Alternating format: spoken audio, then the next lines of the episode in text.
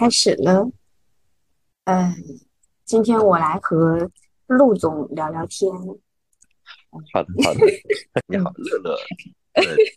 你好，你好。可以，可以。嗯，陆总和陆总聊天这个话题，我我最早想到这个话题是因为，嗯，我我之前发过那条朋友圈，我不知道你有没有印象，就是那句话，就是呃，中产阶级的一大幻想，就是以为除了每天的工作。锻炼、社交之外，还有一个真实的自己。呃，不是这样的。你每天做的事情，恰恰就是你人生的组成。你以为的面具，就是你真实的模样。然后当时你 回了一句说：“一面社畜，一面爱与诗歌，可以不？”然后其实是从这里开始的，这是我一开始的想法。嗯，我记得，我记得。嗯嗯嗯。呃，所以说，所以说。所以说，其实其实他那句话是，嗯，他那句话其实是一个，我觉得是对于大部分不管能不能算得上中产啊，因为，哎呀，显然是在财力上是不够中产的，但是在身份认同上是往中产那个价值观上去靠的一波人来说，呃，他其实是这波人大部分的还算相对核心的一个冲突吧。一方面，其实。就是你眼下社畜的这个生活，另外一方面是一些生活之外的东西。然后我就想请陆总来聊一聊，因为陆总的人生轨迹呢非常的特别，陆总可以简单的先介绍一下。嗯嗯嗯啊，首先就先简单介绍我这个曲折的略微有一点点曲折的人生轨迹，就是我在大学毕业以后呢，然后我回国的第一份工作。干的就是我本专业工作，就是金融相关的，是，呃，是在呃金融方面的，呃，就券商吧，在券商工作。然后呢，工作了一年以后呢，呃，我就决定转行，然后转行要做文化方面的。呃呃，在决定转行之后呢，我就从零开始，基本上从零开始，然后压低头。呃，但是，嗯，那个时候其实有点无头苍蝇，而且那个时候是一六年、一七年左右，就是影视还有点热的时候，然后就转了行。呃，但是呢，呃，转行以后并不是那么顺利。后面我我意识到，呃，电影行业并不是我那么喜欢的，就是创造。呃，就是文化内容价值方面的东西，就没有那么爱于诗歌啊。呃，用用这个用我们这个主题的这个话来说，然后后面呢，经过了一系列的这种呃呃有一点小曲折的故事呢，我就来到了这个文化戏剧行业啊，就开始做剧，然后一直了做到了去年，然后做到去年以后呢，我从去年的十月份到现在。呃，是从事的是多媒体数字艺术方面的，就是等于说又有一点点微转，啊，到到了现在，等于说是有一次大转，然后又有一次小换赛道，这样。嗯，刚才这段好像那个面试上来的第一个问题，请你先讲一下。对，就是在，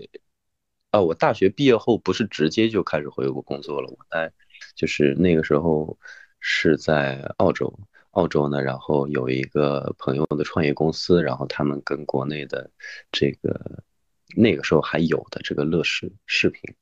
就是呃搞了一个小网剧，然后在里面演那个网剧。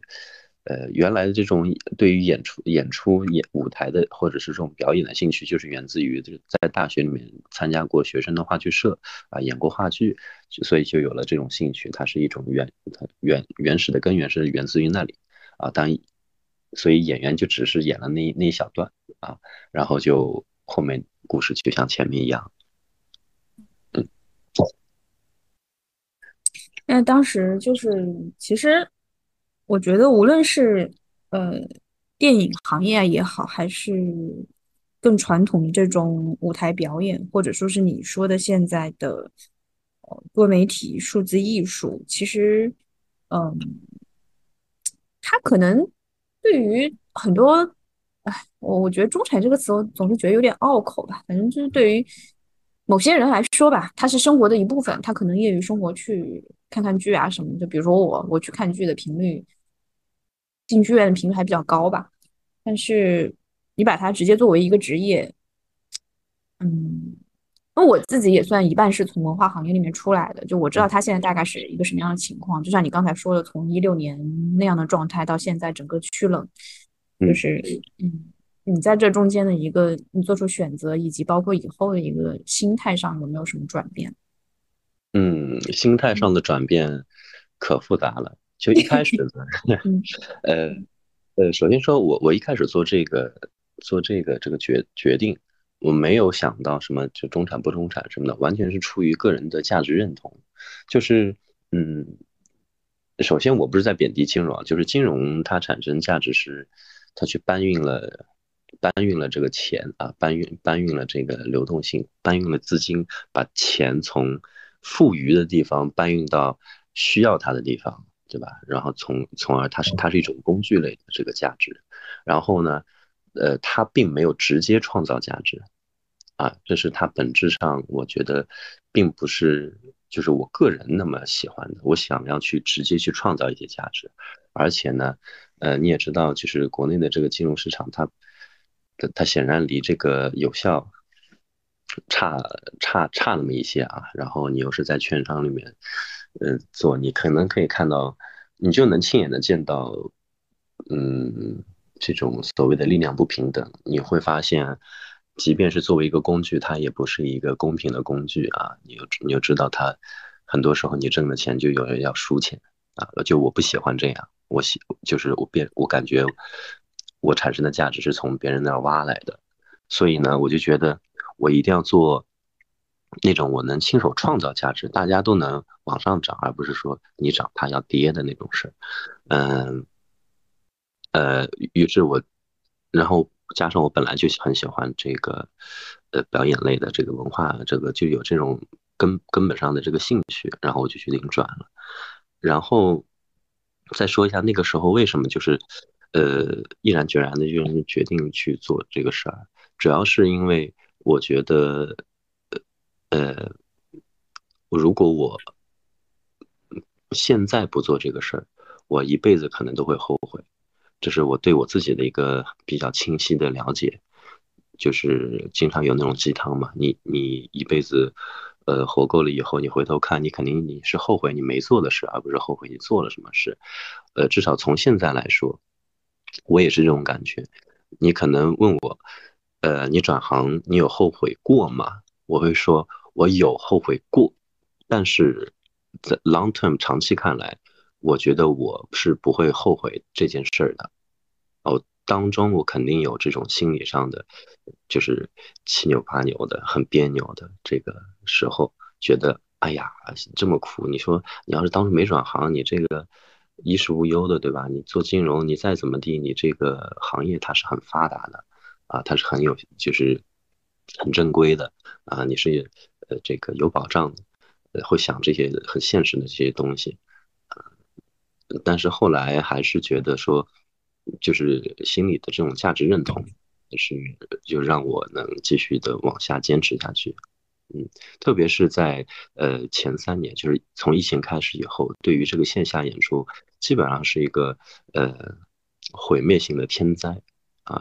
在二零一九年的时候，基本上演出行业。都在像要迎来，好像要迎来一个千禧年一样，像我们那个时候要迎接千禧千禧年，感觉到就是说一个美好的未来要来了。因为对当时深入人心，带了一波。一个是深入人心，一个是正好就大家都看到，呃，中国人均 GDP 啊。呃，当然平均，但有有的有的人会说啊，我被平均，但是就是说，至少在一些比较发达的一线城市，你你可能你人均 GDP 早就超过了一万美元，那这这对于一个就是线下文化消费来说，它就是一个在其在全全世界其他文化市场的就是一个门槛，跨了跨过了这个门槛，大家就就觉得说，哦，这一部分的消费它一定会蓬勃发展起来，但谁知道有疫情，然后那又是那个那三年又有很多。嗯，来回就是前前后后的去反思，我有在想到底我要坚持，还是说我还我要做其他的什么事儿？因为眼看着这个整个的这个市场就越来越萎缩，对，有过很多这样的思考，但最后我还是觉得说，OK，可能线下演出文化戏剧它暂时萎缩了，以后不一定，就是说我我不会把这个我心里的这个火一下子直接拍死，但是我想可能说我暂时，呃，但是我暂时我不能放弃，说我就想要去这么去妥协，呃，我还是想要做一些可以去，呃。呃，启发别人思考，或者说给别人带去价值的这些创造性价价值的这个工作，所以就是说稍稍转了一下赛道。我觉得，我觉得，呃，大体就是，嗯，大体就这样。我我明白你说到那个工作价值那个感觉，就是啊，我每次跟人讲我我的工作履历，我很难去定义，因为我好像什么都。就是金融做一点，法律做一点，然后文化行业好像稍微也掺了一点吧。就金融，你说的它本质其实金融就是融，就是融融资的意思嘛，它是个中介嘛，它是一个信息差，它通过这个信息差去隔了一道，赚了一道，它本质是让你这个供需两边这个门槛变高的。然后，当然你可以正面的说，它通过一些呃手段或者技术或者。怎样怎样，就是让这个门槛啊，流通性变得更强，但是它始终是通过把这个信息差架起来，然后从中去赚差价的。然后，嗯，对，然后法法律也是，因为我我前几天我就在想，就是我对法律，因为其实真的，你无论是做诉讼这块还是非诉这块，你诉讼你是在因为有争议，你要去解决一个争议，你是去消灭一个。负面的东西，你不是在一个平地上长出来一个东西，是因为先有了一些不好的事情，你要去把它消灭掉。然后，然后飞速其实也是飞速。我在写合同的飞速说吧，飞速的本质就是在合同，就是你通过写合同来把一些事情解决在争议之前，解决在诉讼之前，通过合同的方式来解决掉。那合同你写来写去是在写什么呢？就是在。它每一条都指向人的贪婪、欺诈、背叛、卑鄙，每一条它都是把人以不吝以罪恶的，对对对，最最最最怎么样，最邪恶的心去揣测一个人。就你写的时候，你真的是对对对方是毫无信任感，一定要写到那种程度，你才能是一个好的一个呃合同的一个怎么说，就是写作者吧。然后，但是。但是你去做一个作品是不一样的，这个作品你从头到尾你自己创作出来，它就是一个正面的东西，一个美好的东西。我说的正面不是说它正能量，是说它它带来的东西，它是从它不是说去消消磨到消消弭掉一些不好的东西，它是你是创作出来的一个完全你能看得到的自己，它从生长到结束的一个作品，就这个感觉我是很明白。我觉得我在浪费人生，就是做做写合同的时候，就有这种荒谬感吧。对，呃，这这就是咱们今天聊这个话题，正好我昨天和另我和另外一个朋友我也聊到，呃，就是呃，我是怎么说来着？就是呃，就是我们我们的这个社会有一套运运行的法则，就是你按照这套法则来，你可以你也可以过得很舒服，就是呃，你可以说。用一种带有很有功利性的法则去去做，对吧？就是说做什么样的工作好就业，做什么样的工作挣钱。然后比方说，或者说做生意的时候，你怎样利用哪些人性上的弱点？你可以你去做营销，你可以说让人心甘情愿的愿意多花一定的这个 premium 去买他想要的东西，为他自己的虚荣心买单。就是你你其实这些规则其实都是在那边的。你愿意去利用，你可以从中得利。你从中得利，你可以在这个社会中活得更好。这个所谓的好，就是你在物质上你可以更加满足，或者你在生活便利度上、综合上的这种所谓的好。那前提是你要妥协这种规则，你要愿意去利用这些人性的弱点。嗯，但我觉得这个 trade off 就是说。你丧失了去启发做一些启发性的事情，我我我认同，就或者我我是我我所说的这种所谓的诗和远方，我觉得就是比较难的事情是，你你要去跳出这个像这种规则的一个漩涡，想倒不一定说是挑战这个规则，而是挑战人们去向这个规则妥协的这种思想的这种倾向性。大家都是倾向于去向这种宏大的这种规则去妥协，但是想去挑战它，想要去做一些东西去启发启发大家的思考或者内心的感动都可以。呃，我觉得这个是比较有意义的，然后但也是很难的，对吧？等于说你跟他相向而行了，有一点。就是其实启发人，首先你自己要有那个被启发的一个欲望。其实大部分人他这样讲可能稍微有一点傲慢吧，就是可能很多人他本身的关注点也没有到那个层面，他这方面需求也不是很强。当然也跟我们的环境有关，现在整个经济萧条的状况其实确实是，嗯，自顾不暇。嗯，所以。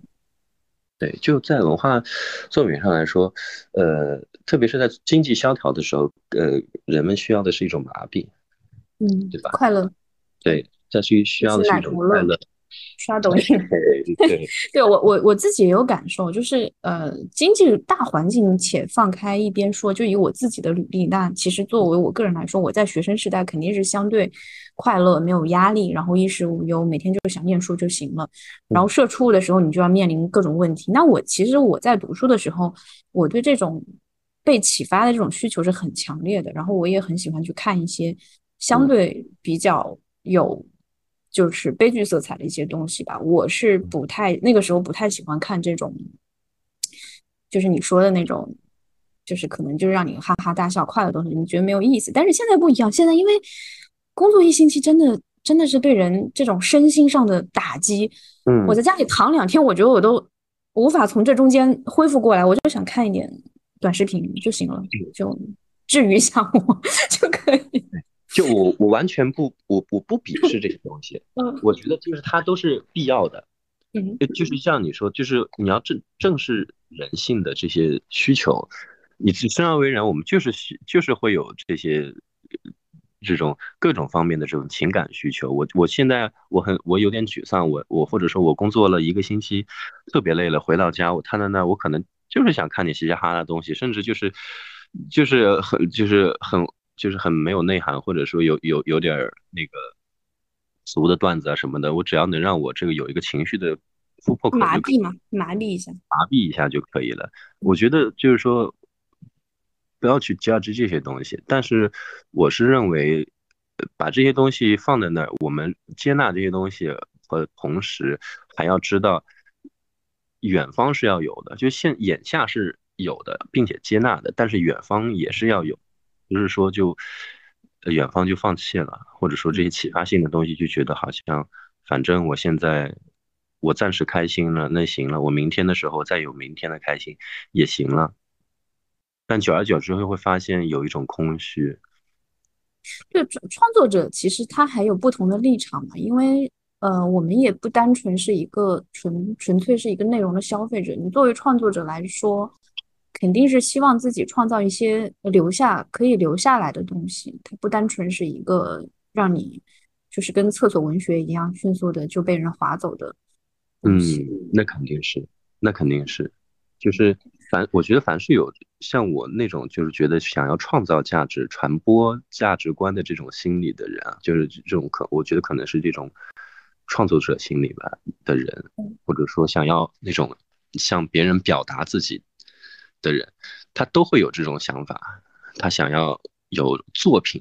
或者说作品情节，对吧？肯定都会有，对。然后你提到，就是说你是从电影这个行业到了，嗯嗯，就是线下演出行业嘛。其实我对这趴比较感兴趣，因为我，嗯，就是因为你觉得电影行业没有那么碍于诗歌，然后我觉得这个可以展开说一说。嗯嗯，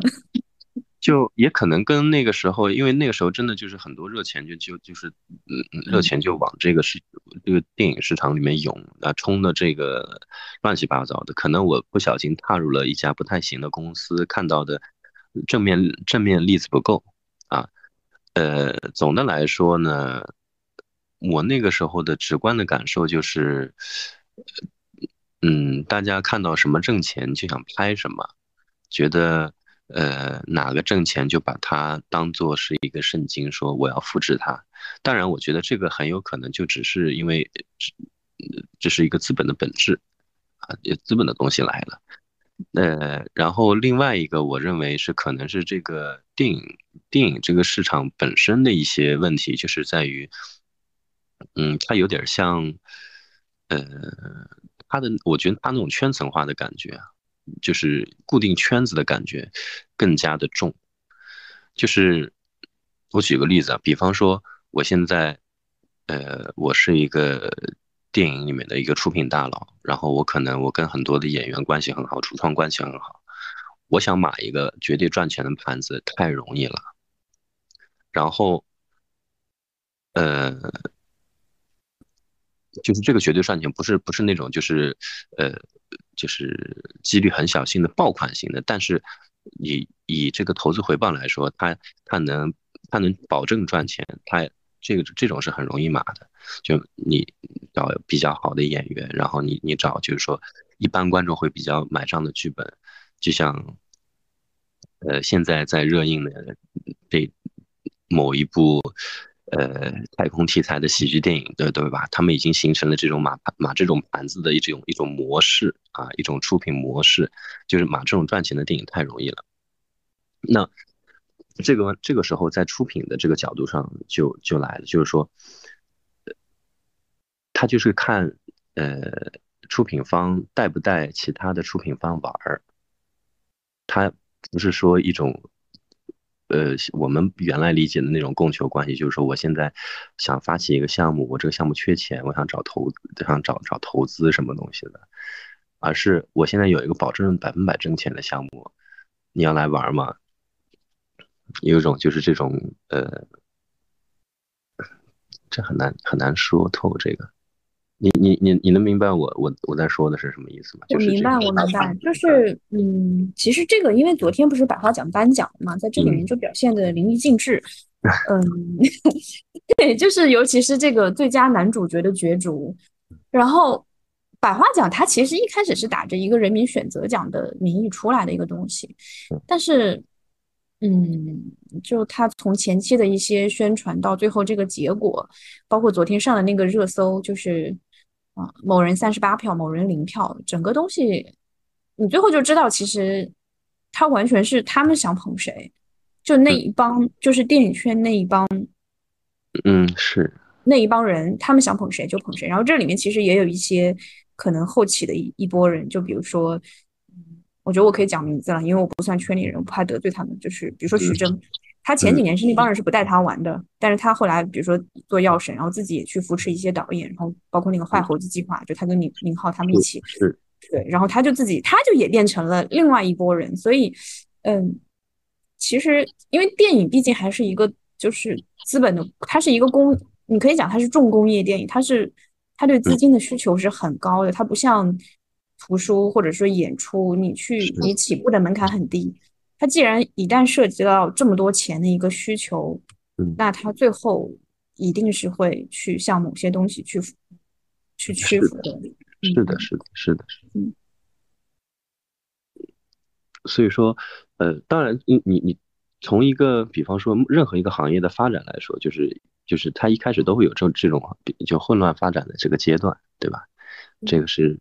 比如说，大家发现这个东西好，或者说这个东西挣钱啊，别人都来玩，我也想玩，你也想玩，然后大家把这个搞得乌烟瘴气的，他一定都有这个时候。但就是说，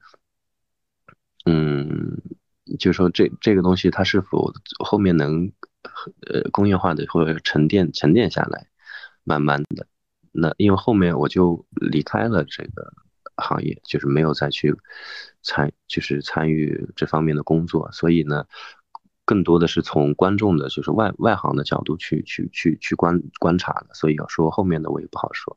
我只是说我当时还在那个小电影公司的时候，就感觉有这有这些的观察。嗯，后半段其实和嗯。演出行业的命运有点雷同，虽然原因不一样。演出行业它是受疫情影响，就是一个黑天鹅事件的影响；然后电影行业它是受政策影响，就是几轮清洗下来。嗯嗯嗯，嗯，最后现在其实你去现在演出当然是整个盘子缩的缩水很厉害，其实票房也是一样的，现在大大大盘也非常冷。我我应该在一六一七年，我应该是一周去平均下来一周看一次电影，就是进影院啊，我不算在家里看电影，就是进电影院的话，就是一周进去付一次钱这样的频率。我现在我觉得我一年能去五次都不错了，就是我昨天，我昨天还去看了一个什么电影，就是号称，哎，这是就是那个喜剧电影是吗？不不是那喜剧电影，那喜剧引入烟尘吗？不，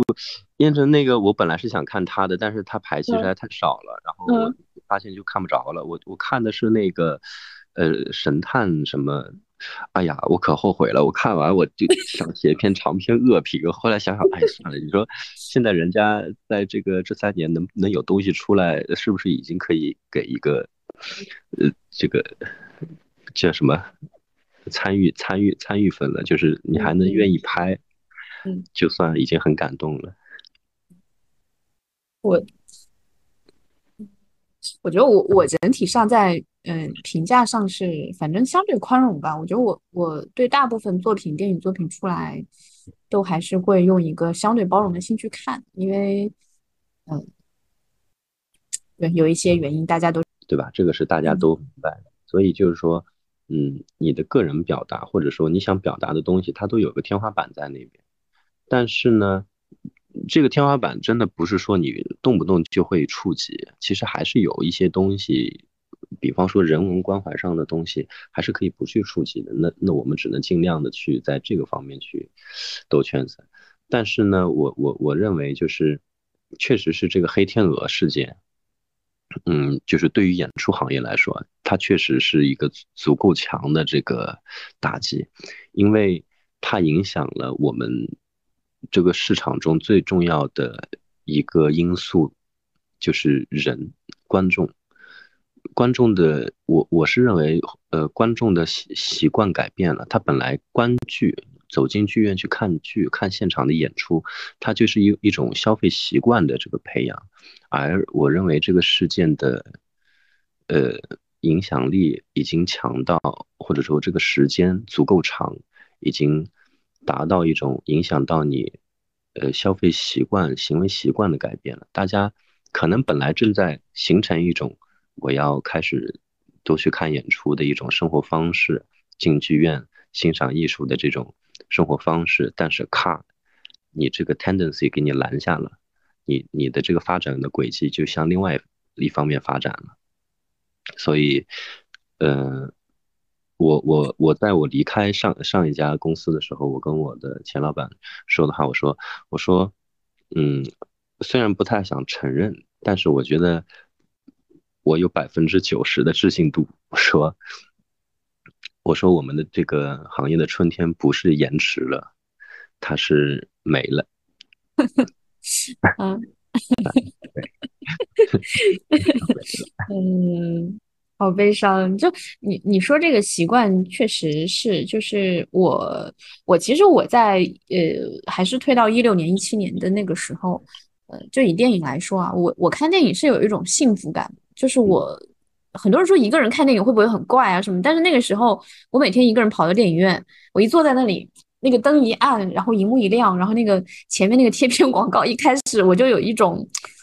啊，就是心里面很很充实的幸福感，那种就觉得嗯很快乐。但是后来就是疫情，疫情也影响电影院嘛。除了政策以外，疫疫情本身也让这个当时影院停，影院经理也下岗一大批。是。然后后来应该是去年，我印象中我是去看那个《神奇动物三》吧。嗯。就因为我是粉丝，所以我肯定去看。如果不是粉丝的话，现在大部分电影我确实也不太想去看。嗯。我去看的时候，我就发现我很烦躁。嗯，就是当然那个电影本身也不是很好看，但是以前我是不管它好看不好看，我都有那种沉浸的体验的那种那种快乐在的。但是我去年再去看的时候，我就发现我很烦，我就是就是中间几次我就觉得我就不想看，就想走，就那种感觉。嗯，是是确实可能是一种习惯上的，对吧？对，我，我也是，就是我，我原来经常一个人去看电影，我就是非常 enjoy。然后，当然一方面是跟，因为现在确实没什么想，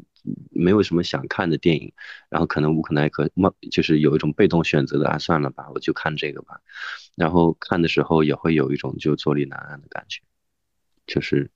觉得哎呀，我因为这样子的有一些非。非来自于我主观的选择的原因，我选择了一个我不是那么想看的电影，或者说我知道可能会是我不喜欢看的电影，然后我我可能就会对于我的这个心态发生了变化，啊，就是不是那那种就是纯纯粹平常心的去欣赏一个文化作品，嗯，而是你可能带着一些，甚至有一些埋怨，是，嗯，甚至有一些埋怨去，就是然后人就会很燥。嗯，就是其实进去的一开始就有一点，就有一点预判的东西在里面。是的，是的。所以我说，作作为观众，就我们就是我们是作为观众来说，自己都能感受到自己这种心态发生的变化。那么结合起来，我们就是这种观众作为一个市场上的一分子，那这个市场那怎么办呢？那就是。我不想说的那么悲观，我只是说，嗯，嗯，现在文化行业的一些企业，据我所知，也在谋求转型吧，就可能做一些消费或者说是元宇宙这些方向的一些探索吧。嗯，你看现在大就是 A 股上所有的影视公司都基本上，嗯，就跌的没法看了嘛，就。是是。那肯定是的，毕竟这这这个这个就是最现实的，资本是最现实的。我看到你这个市场没了，我不可能就还在你这儿花钱，对吧？是，就是确实确实是，如果是比如说一开始，呃，学生时代是整个对文艺上的东西很感兴趣，然后你后来又钻到这个行业里面看一看，然后其实就可以有从创作的角度。消费的角度，然后还有一个商业的角度，嗯，看这个东西会更更全面一些吧。因为我之前也跟人聊天，就是我现在可能比如说对我现在工作状态不满意，然后有人说你你是不是要，就是你是不是要去做一些更更纯粹的内容向的东西，是不是才更适合你？有人会这样问。然后因为我是从一个内容公司跑出来的，就是就那种状态，可能像你从一个电影公司跑出来的状态。差不多，嗯，就是它并没有，就是它商业的东西，它也没有给你带来那种金钱的快乐；内容的东西，它也没有给你带来创作的快乐。对，你觉得你也没有，就是你你不觉得你在这里面，首先你钱是没有赚到，然后你也不觉得在这里面创造什么意义感，你也不觉得这种东西有什么价值，就就是很多时候啊，就是对于我们这种比较可能说。我我用了我们啊，把你扩了进去，就是可能会有一点别扭的感觉的人来说，就是我们原来可能是在两头，一头是诗和远方，一头是社畜。我们可能是我们原来没有说完完全全的在社畜社畜的顶端，但是我们是在那个中线靠社畜的那一边，对，更靠社畜。然后我们怕，我们把桌子一掀说。不行，我要去诗和远方。结果呢，我们也没有真的到达诗和远方，我们只是在那个中线过去了一丢丢。然后我们就发现，啊，我一我又没有靠近诗和，我又没有真的很靠近诗和远方。但是呢，我又舍弃了是社畜，就是身为社畜所带来的这个生活的这种，就是服从这些 规则的这个便利性，好像又觉得两头没沾，啊，就又开始这种别扭。就很尴尬，心里的挣扎。对，就是我我现在，比如说看到我身边一些呃我的同学啊，或者说是跟我年龄差不多相仿，然后背景相仿的人，教育履历差不多的人，然后他们现在收入可能是我的好几倍，那我肯定就觉得嗯就很不爽。也不是不爽吧，就是会很痛心心痛。然后另外一方面，我也看到一些呃，也是一些年轻人，他们可能跑出来然后去做内容，然后可能真的是孤注一掷在这里面深耕了很多年。然后当然大部分人是失败了，内容本来就是一个失败率很高的行业。然后但是也有那么几个人，他们真的做的还呃还蛮好。这个蛮好不是说商业上，商业上其实人是不太可能靠这个东西赚钱的。但是呢，他确实做了一些东西出来，然后我觉得也是有价值的东西。我就会很羡慕，我就觉得，嗯，哎呀，反正就是有一种羡慕之心吧，就觉得也很想像那样。然后，但其实你知道，你不能两边都去沾。是是，嗯，不能两边都去沾，不然就会像一种陷入深渊一样。这种深渊就是自己带来的。嗯嗯，自己要要要直面自己的内心，就是你你你就问自己，如果说你你两头你要舍弃一头，你一定要保住一头，要什么？那那你只能让自己回答这个问题。人不能太贪，所以我我我问了我自己这个问题，就是呃，我跟你有就是大多数人，就像我前面说的这个两头不沾的事，都会有这样的挣扎。然后我我问自己那个问题以后，我对自己的回答就是，我的底线就是，呃，我能，嗯，就是不饿肚子。就是在我的这个物质追求上，我觉得就是说能不饿肚子，这是我的物质追求。然后剩下来的就是说，我就希望能去做这个我所认同的有价值的这个事情，就去做启发性一些启发性价值的东西。Bottom line 就只是我只要能养活自己，不饿肚子就行了。我我以前也写过 BP 嘛，就是呃。你会发现很多东西在在内涵的这个本质上可能是有共通性的，就是这个共通性我前面也点过，就像我还想再把它拎出来说一下，就是所谓的利用人性的弱点这一个事儿，就是呃，因为我们想要跳脱出这个规则的漩涡，想就是说不想再利用人性的弱点去去谋利。就不想去，想要你反而想要去挑战它，那你就不可能，你可能就不能把它为自己所利用。然后呢，那你那你就面临着就是说，这种利用人性的弱点所能带来的好处，你全部都要舍弃，就是选择一条就是必定会很难的路。比方说，嗯，呃，你比方说写 BP 或者写各种策策划案的时候。你可能会想到，我为什么这个东西能挣钱？为什么人会愿意为你这个东西买单？你这个时候就会涉及到你讲这种行为、行为上的这个逻辑。你会说啊，什么东西是吸引他的？什么东西是呃诱导了这样子的消费？然后它形成怎么样的规模啊？这个产业最后会怎么样？怎么样画这种饼？然后，那其实你就是在把这种你利用人性弱点的这个呃这个方式。讲述给那个你想要，你想要他买单的那个人，对吧？那现在呢，呃，你想要做启发性的东西，你就是，就是这些东西你都不能用了，你得用一些新的东西，啊，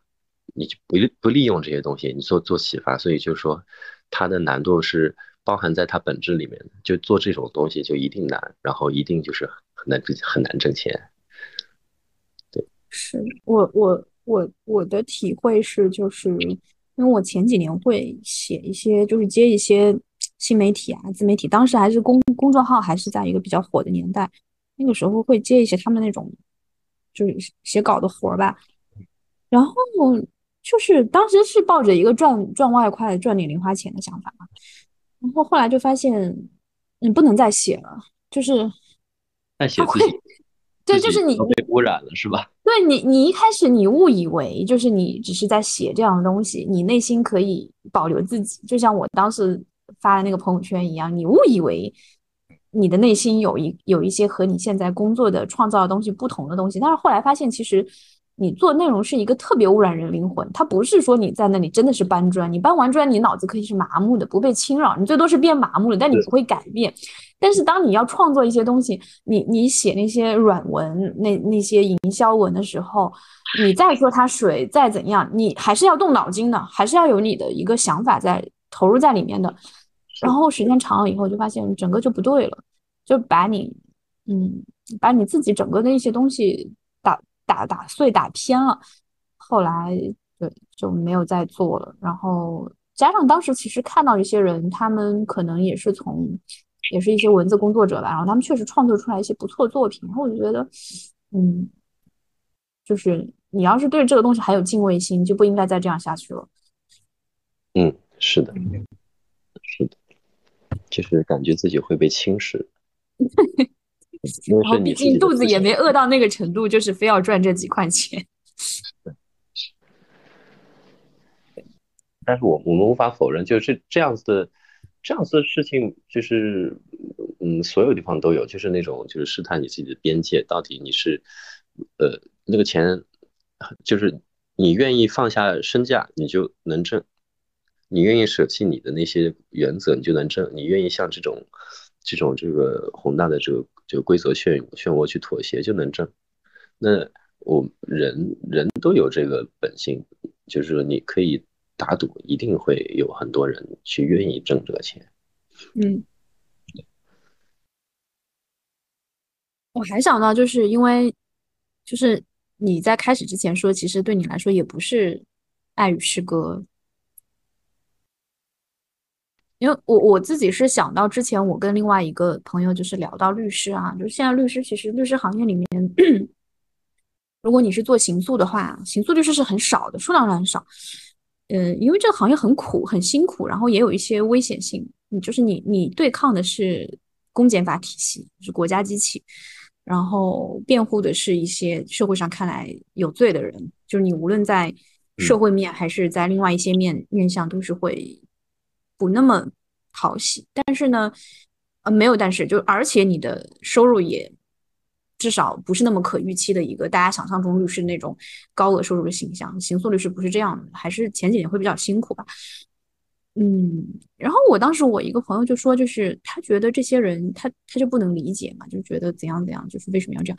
然后我说，其实其实就是他们对这种东西的这个追求和你对钱的这个追追求是一样的，就你你不让他去这样做，他会不舒服。他不是说忍着痛苦。然后忍着一种委屈感，然后去放弃了一个康庄大道，一个金钱，然后就是抱着我就是去牺牲了。不是的，其实他是他在这中间一定是有快乐的，一定是他不这么做就不行。你让他去走另外一条路，他才会痛苦。是的，是的，就是呃，从从另外一个角度上来说，你说诗和远方和做社畜，如果是主观，如果只要是主动选择，对吧？因那有的人他就是喜欢，我们就说东西。呃，一个东西和另外一个东西，那他就只是主观选择喜欢，那但只是说他的这个反馈正反馈的这个情绪的正反馈的这个回路，只是呃前者会给他一一一部分人是前者会给他正反馈，一部分人是后者给他正反馈，其实就是没有像我们前面说的这个所谓的诗和远方和这个社畜这个放在一一一一个东一个东西的两头去对立的去去对比的。很多时候，它只是一个一个桌子上的两个选择而已。确实是有，对，平常心来看也是这样，可以。就它其实就是生活中很自然的一部分，就没有他不行。他不是说为了摆出一个样子来，为了怎样留在历史上，或者说是被人去夸耀。是的，就是你你不做这样就是不行，就像今天没有吃饱饭一样，就是他就是必须的。嗯，但只是说在在呃从从选择来说，它是平等的选择，但但是从这个难度来说，我觉得还是呃选择后选择后者会勇气可嘉，就是说，因为你就是说。你做选择的时候，你肯定会了解到啊，就是说这个选择所带来的这个代价、难度啊什么的。然后你还是决定说继续去愿意去喜欢这个的话，要么就是说你真的是实实在是太喜欢这个了，要么就是你确实是这个有这个魄力啊，做好了这个思想准备，说我就要一头栽进去。嗯，那那对你自己来说，你在这里面的一些有印象的一些正反馈是什么呢？嗯呃，从做这个剧目的制作，或者说就是做这个呃 production 来说，嗯，最大的正反馈莫过于你做的这个项目，它首演了，然后你看到观众的反馈，呃，就这么说吧，我我不是希望说啊，呃，看到观众有什么。好评啊，或者热络的什么讨论啊什么的，我只需要看到他们，就是说，呃，能因为我呈现给他们的这个内容，他们有了一些思考，他们有了一些感动，这个就是对我最大的正反馈，因为这个就是我需要的东西，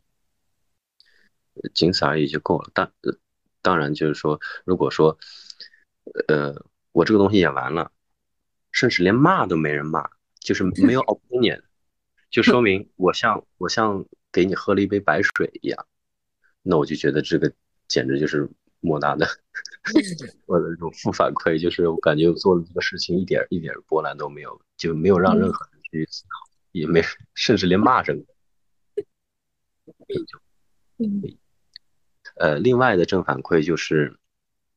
呃呃，就是说在这个呃，那就是这个这个观点是更没有那么宏观啊，就是在这个从事的工实际工作的过程中，因为我是转行来的。然后可能有一些方法论呢，我是从这个行业外面带进来的，啊，嗯，一些比方说系统性的这种，呃，做项目的这种管理思维啊，还有就是，呃，比方说你金融里面去做一些模型，去做这个项目的这个预测啊，回报预测啊，都会对于这个更科学的去做一个，就是个呃内容产品的一个。呃，一一个一个一个方法有帮助啊，这是一个我的正反馈。我觉得就是说，我在某些程度上，呃，帮助了我身边这些从业者。我希望有可能以后就是说，也不是说真真的说大家都会用我这套方法论，但是说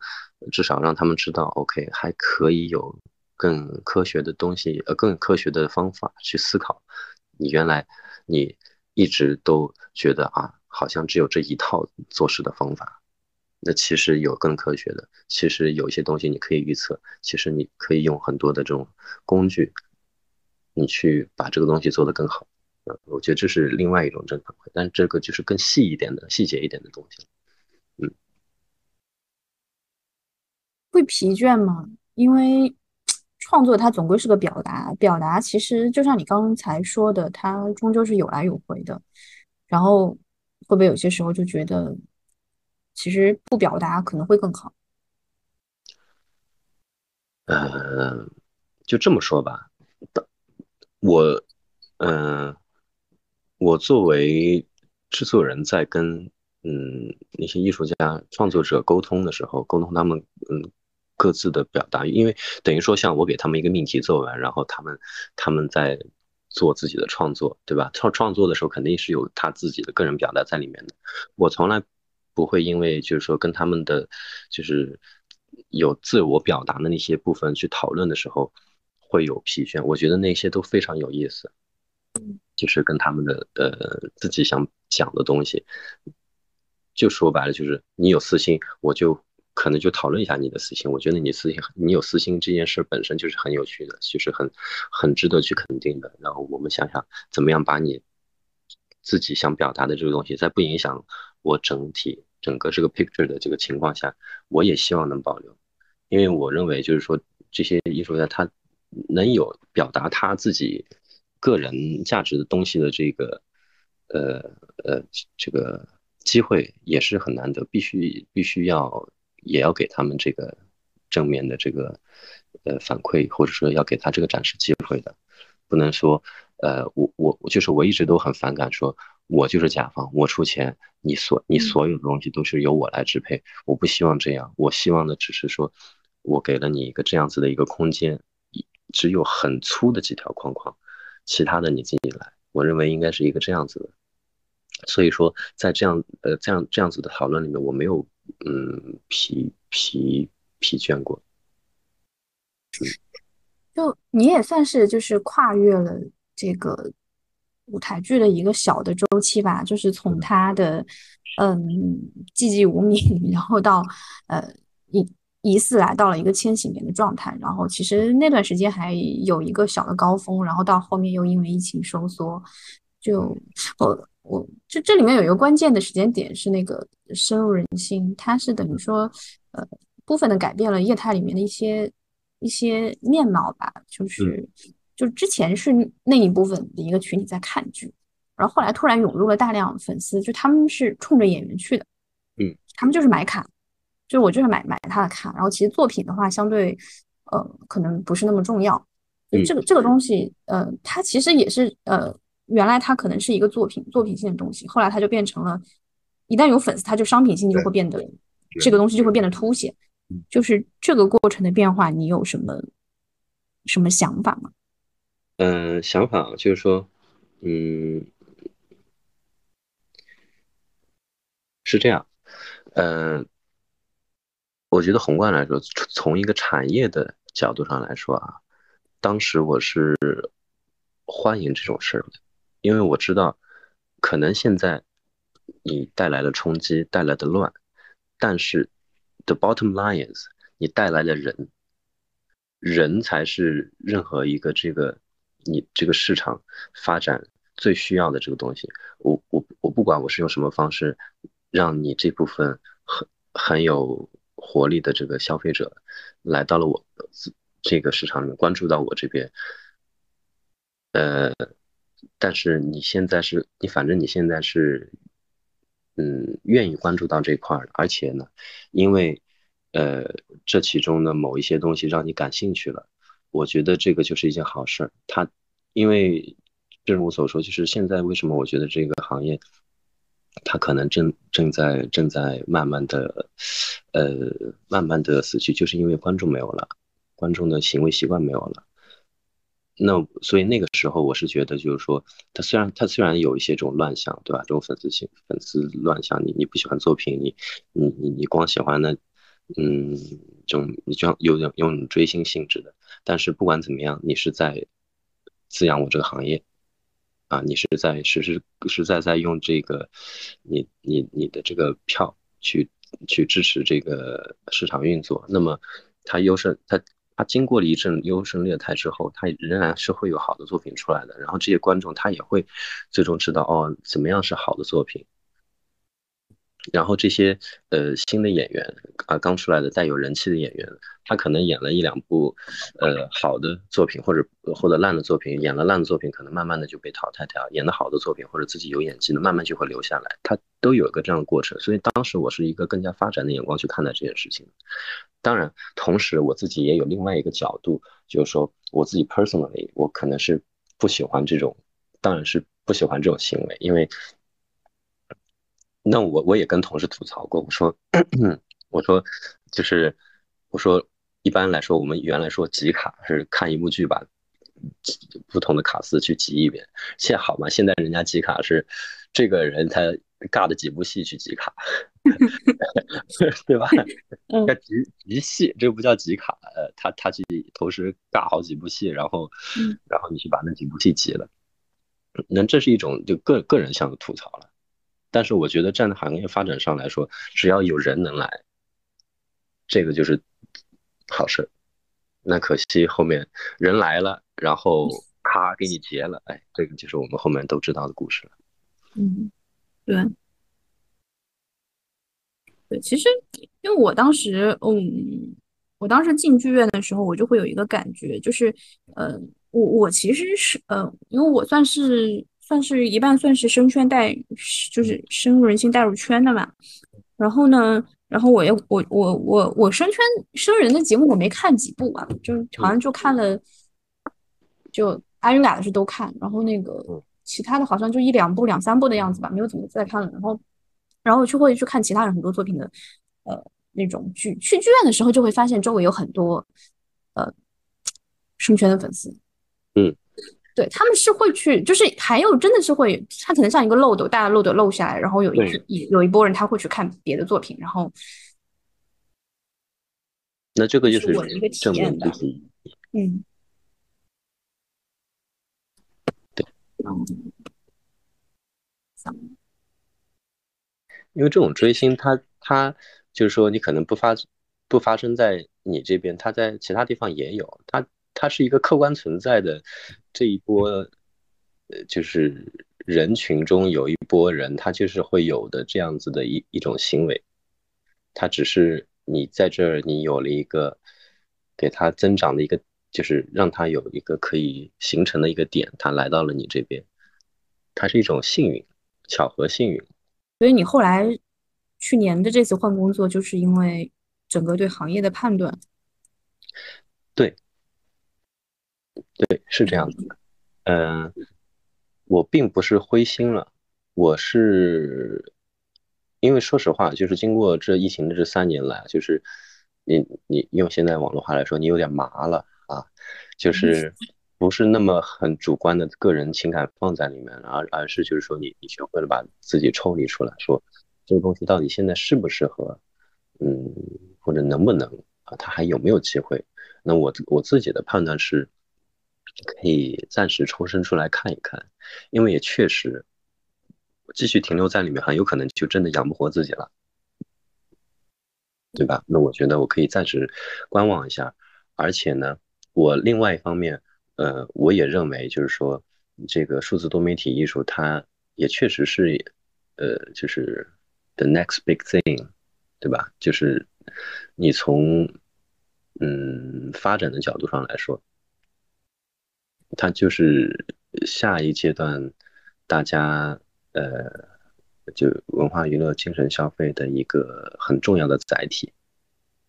啊。这个载体之呃至于呃至于这个载体会不会革了前者的命，这个不一定。但是至少说，它现在的这个趋势正在形成中，而它一样能让我去。有有有可能去创造一些价值，传播一些东西，启发别人的想法，那也行。那我为什么不去做呢？嗯，我我有时候我我会有一种，嗯，就是长期的悲观吧，就有一点终极性的悲观是什么呢？因为我觉得，嗯，你现在这个环境，这个大的环境就是这样，然后，嗯，而且我。疫情它是打断了线下演出，但如果你以文化环境这个大的大文娱大文化的范围来讨论的话，其实这个环境我觉得是长期悲观的。疫情过去也不太会好转。然后，嗯，如果一个人他对文化产业、对内容创作很有兴趣的话，他一定是要用母语去创作的。嗯，一定是用对，一定要用中文创作。但是其实我们说的简体中文的创作环境，其实。嗯，长期悲观一点，可能有生之年都都是如此。对，我们知道，就是你也说有生之年可能这件事无法解决。那既然我们知道这件事无法解决，我觉得，嗯嗯，就是只能啊安慰自己，或者说麻痹自己，去不要钻这个东西的牛角尖。牛角尖。对，就是在你不触及这个顶的这个呃范围内，其实还还是有相对。有一些空间，我们是可以去做创作和表达的，并不是说所有的梗一定要顶到天。就是说，因为我我自己的感，就是我我我认为的价值就启发思考啊，或者说让人感动啊，这个有这种呃有这种东西就可以了。也并不是说要让你去开始去质疑，嗯。就是说，启发思考和启发质疑是不一样的，对吧？我我只要让你开始想就可以了，我不一定说我这个作品直接让你去质疑什么东西。那你那你在创作上，你如果说只是启发思考的话，你可能就离那个顶还远一点儿。是。然后呢，我觉得，呃，这种东西是长期潜移默化的这种思维，一个人的思维，一群人的这种思潮。那你你从一小部分观众开始启发他们的思考，慢慢的可能会变成一种群体的思潮，质疑，是一种更加宏观的，可能某种意义上说，你也能去模糊了那个顶的边界，或者说再往回推，但。它是一种就是群体的力量。我知道，就是它一定是漫长的。就是其实我们对一些东西的理解，嗯，它不是一蹴而就的，然后可能也不是那么快的可以从一个作品然后移情到生活中，然后需要不停的去去体验、去学习、去打开。然后后面可能会有一个自己的框架在。现在大家都在，呃，求生路的一个东西就是 Web 三点零，就所谓的这个各种这个基于去中心化的这个，那你觉得在在咱们这个广袤的土地上有这个去中心化这种事儿吗？所以说，就就是是另另一个另一个虚妄。我觉得技术它对人生活的改变无法预测，就是可能十年前你也想不到现在的一个互联网生态。嗯嗯，你提到技术这一点，我就想到我最近冲浪的一些想法，就是，呃，我真的会看到网络这个东西会让人多么的，嗯，颠倒黑白，指鹿为马，而且信誓旦旦，就是他们怎么样可以把一个。完全是假的东西说成是真的，然后所有人都相信。然后其实拆穿那个东西的成本非常低，你只要稍微去求证一下下，你马上发现这个东西是假的。但是所有人都会信，因为它写在热搜上，然后其实没有就是一个很简单的截图，然后所有人都会信。嗯，这种东西造成这种，其实它它可能单独拿出来，你是觉得一个事件上真相被抹去了，然后整个。范围社会范围来看的话，它是改变了很多人想问题的方式，就变得很极端化。包括前段时间那个一个我看热搜新闻嘛，是在香港的一个女生，她是被网暴，网暴到自杀了。她其实她对对对，她是被那个惨圈女，就是我我第一次知道这个这个文化叫惨圈，也叫侧妹吧。他们就是那种网上有很多那种 bot，就是匿名号，他们去投稿，然后她那个应该是个惨圈的 bot，就是这群女生都是那种未成年，然后觉得自己很悲惨。然后他们对这种所谓正就是比较仇富，然后对对正常人的叫法叫贱人，贱是健康的健啊。然后他们自己叫乐子人，就是以群乐子的方式去嘲讽所有人。然后当当时觉得那个女生是呃家里有佣人还是怎样，反正就各种网暴她。其实她也是只是住在一个很小的一个公租房里面，嗯嗯，就一群小女孩，她们过早的接触到了网络这种文化，然后。青少年时期那个大家都经历过那种叛逆期，那种对长辈的不屑，你一旦接触到这种东西，你根本就扭不回来。所以你对这部分人，你怎么去用文化的方向方方法，就是我们那种传统的那种宣传的方法，舆论控制的手段去占领他们的心智？我觉得目前没有什么特别好的办法。所以在 对，然后。所以在就是在 Web 三点零就是进一步去中心化的这种趋势下，对于各种相对非主流亚文化的一些群体，呃，是不是还是有一个统一的一个东西能够存在？它一定有一个主流的价值观，但是因为基数在这里，其实你越来你会越来越无法控制一些另外的一些就是潮水的走向了。我觉得，嗯，那我觉得这是肯定的，这个。这个就是熵熵增嘛，是是是是一定的。然后你可能只是跟现实现实生活中的物理不太一样，可可能我们正在目睹这一切。对，嗯。所以就是，那我们今天就是，对，可能是希望，然后也可能是一个中性的一个变化吧，就拭目以待。然后作为其中的一份子，就因为我自己，嗯，我我自己是，呃，我我自己在取向上，文化的审美取向上是偏传统性的。就我对这种现在这种去中心化的这种，呃，推送的一些东西，就我还是坚持看一些订阅的东西，然后推送东西、大数据的东西我是不太看的。然后，嗯，我我会比较习惯于原来那种相对，呃。其实原来是门户网站嘛，就是编辑把这些东西给选出来，然后，呃，或者说是首页，首页其实也是他们内部的一些呃编辑把它选出来。但是现在其实基本上所有的 app 都没有首页，首页都是要么是推送的，然后呢，订阅的那个那个列表都会被放到一个比较，就是你打开第一个页面不是你关注的人，一般都是那些推送的人，就是现在是这是大家获取。信息和内容主要的方式，我是不太习惯的，不太习惯这个是由于你你文化上的一个审美和口味，但是我对于这个趋向上我还是抱有中性的态度，它可能会带来一些改变，然后也能让我们看到更多，就是以前被这种传统的精英文化叙事掩盖掉的东西。你就像快手，其实其实你可以通过快手看到很多东西，在原来那种模式下你是看不到的，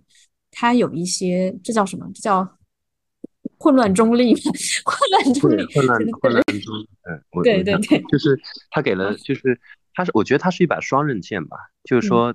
就是说他给了每一个，他跟以前的不一样，以前呢就是我们没有投票权，选择自己要看什么，他现在给了每每一个人公平的投票权，但是呢，你的代价就是你的这个投票权可能最终就是让你只能看到你。喜欢看的那些东西，又又形成了反过来形成一个对一个一个茧房，嗯，但看它如何发展吧，说不定以后的信息信息技就是这样子去中心化的信息技术，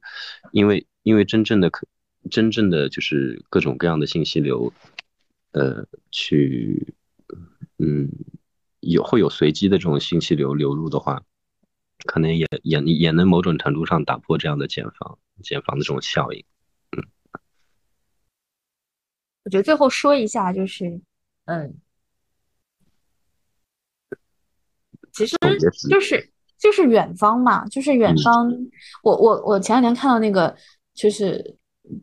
东方甄选那个火了，那叫什么？叫董宇辉。他说，人要是只关注自己三寸以内的事，天下就不会大乱。呃，然后跟这个对抗的东西，就是你要关注远方的事情。嗯嗯，对，那我觉得是关注关关注五岁以后五五岁以内的事就可以，就再关注两年，再再远了，你有点就有点关注不到了，关注不到了，你也没法去影响自己未来五年。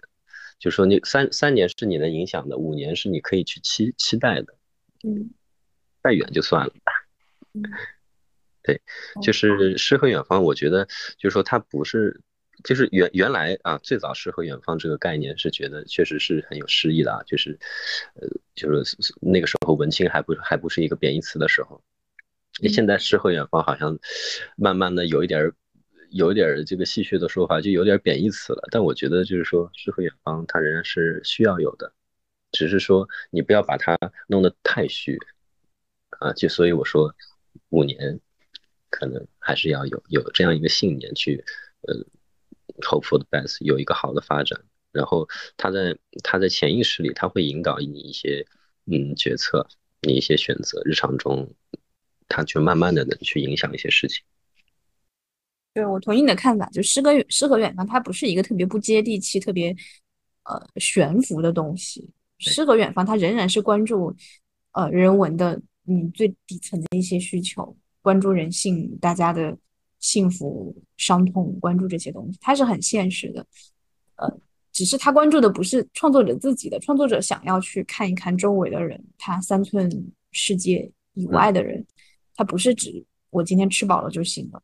他想去看看那些东西，然后他想去写下来，然后表达出来。嗯，